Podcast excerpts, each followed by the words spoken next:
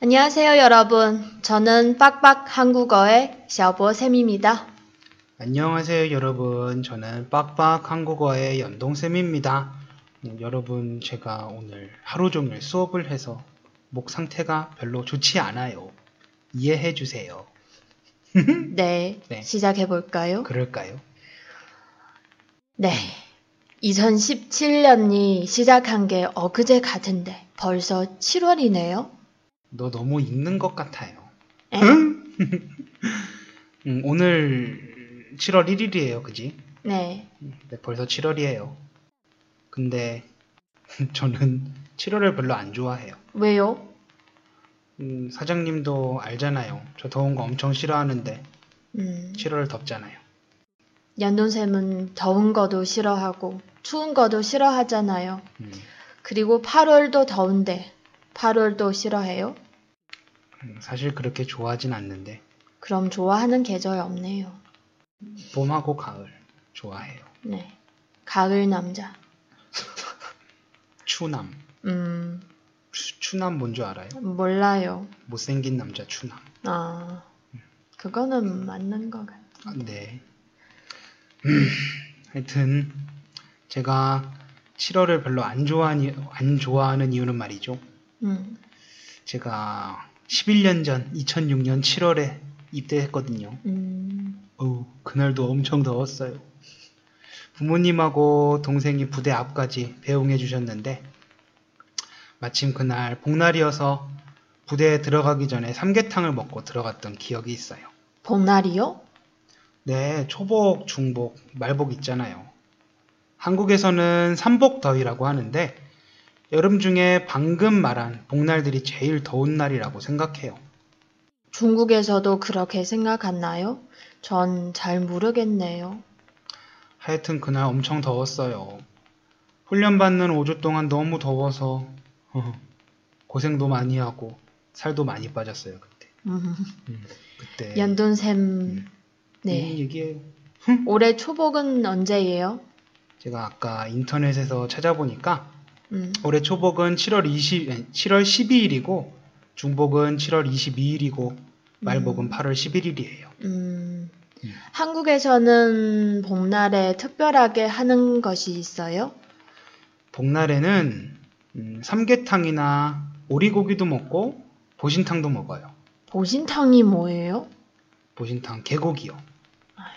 사장님 개고기 먹어봤어요? 아니요, 안 먹어봤어요. 안 먹을 거예요. 안 사줄 거예요. 안 먹어요. 왜냐하면 개, 개를 생각하면 너무 못 먹겠어요. 불쌍해요. 불쌍하지. 돼지는? 돼지는 안 불쌍해. 왜요?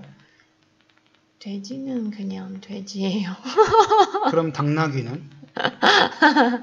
안 먹어요. 사장님 집에 당나귀 있잖아요. 근데 안 먹어요. 하여튼 사장님처럼 징그러워서 못 드시는 분들도 많긴 해요. 근데 왜 삼계탕이나 오리고기를 먹어요? 복날에 엄청 덥잖아요. 여름에 계속 더, 더웠잖아요. 그리고 복날에는 특히 더워요. 음, 그래서 몸이 허해질까봐 보양식을 먹는 거예요. 몸이 허해지다. 무슨 뜻이에요? 몸이 허해지는 건 몸이 약해진다는 뜻이에요. 더워서 몸이 약해졌을 때 인삼이 들어가 있는 삼계탕이나 단백질이 풍부한 오리고기나 음, 개고기를 먹으면서 더위를 이기는 거예요. 음, 어, 한 달 전 주말에 저 수업한 다음에 음, 너무 힘들어서 그날 저녁에 삼계탕을 먹었잖아요. 음. 사장님 기억나요? 네, 기억나요. 먹고 나서 힘이 생겼다고 좋아하잖아요. 음, 한국 사람들은 어, 힘이 없을 때 음, 이런 보양식을 먹어요. 자꾸 먹는 얘기하니까 배고프네요. 연돈쌤 지금 살 빼고 있잖아요. 참으세요. 음, 살 열심히 빼서 말복에는 우리 같이 삼계탕 먹어요, 사장님. 생각 좀 해볼게요. 음, 사장님, 음, 저 궁금한 게 있어요. 네. 중국은 복날에 특별하게 하는 것이나 특별하게 먹는 것이 있어요? 중국은 지역마다 다른 것 같아요. 특별히 하는 거 없는 것 같아요. 그러면 사장님 고향은 뭐 해요? 그런 거 없어요. 알았어요. 음. 그럼 사장님은 복날에 특별한 기억 같은 거 없어요? 우리 작년에 같이 삼계탕 먹, 먹은 거 빼고 다른 거 없는 것 같아요. 음, 사장님 진짜 재미없다. 그래요. 나 재미없어요. 알아요. 연돈쌤 특별한 거 있어요? 음, 저 있어요. 아까 뭐, 뭐. 아까 얘기했잖아요. 음, 저 복날에 입대했다고. 음. 그것만큼 특별한 게 어디 있어요? 그거 말고요. 다른 것도 있어요? 음, 특별한 건 없고 복날엔 항상 보양식을 먹었어요. 중국에 와서 또 먹었어요? 음, 중국에 와서는 삼계탕도 먹고 치킨도 먹었어요. 치킨도 보양식이에요? 보양식은 아닌데 예전에 음, 중국어 잘 못할 때 그리고 북경 지리를 잘 몰랐을 때 음, 삼계탕을 어디서 파는지 몰랐을 때 음, 그리고 그때 배달도 많이 안 해줬어요. 음. 그때 그런 어, 플리케이션이 없었어요.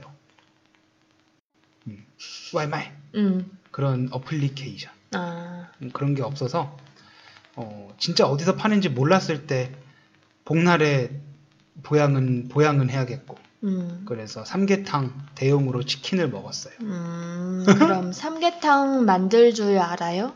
아니 몰라요. 음, 2014년에 2014년 복날에 음, 어, 인삼도 없고 음, 그래서 닭죽을 해 먹으려고 음. 닭하고 찹쌀을 사와서 만들었는데 음. 완전 실패했어요. 그래서 그 다음부터는 삼계탕도 안 해 먹고 닭죽도 아, 안해 먹어요. 음. 그래서 이번에는 한국에 가면 엄마한테 음, 배워야겠어요.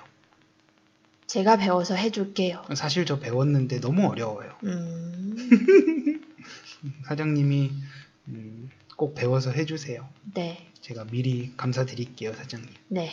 음. 어, 여러분 오늘은 복날에 대해서 이야기를 나누어 봤습니다.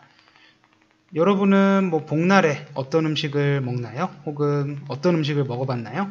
이 질문에 대해서 댓글에 글을 남겨주세요. 오늘은 여기까지 할게요. 네, 지금까지 빡빡 한국어의 샤워쌤과 연동쌤이었습니다. 네, 네, 들어주신 분들 감사합니다. 다음에, 봐요. 안녕. 안녕.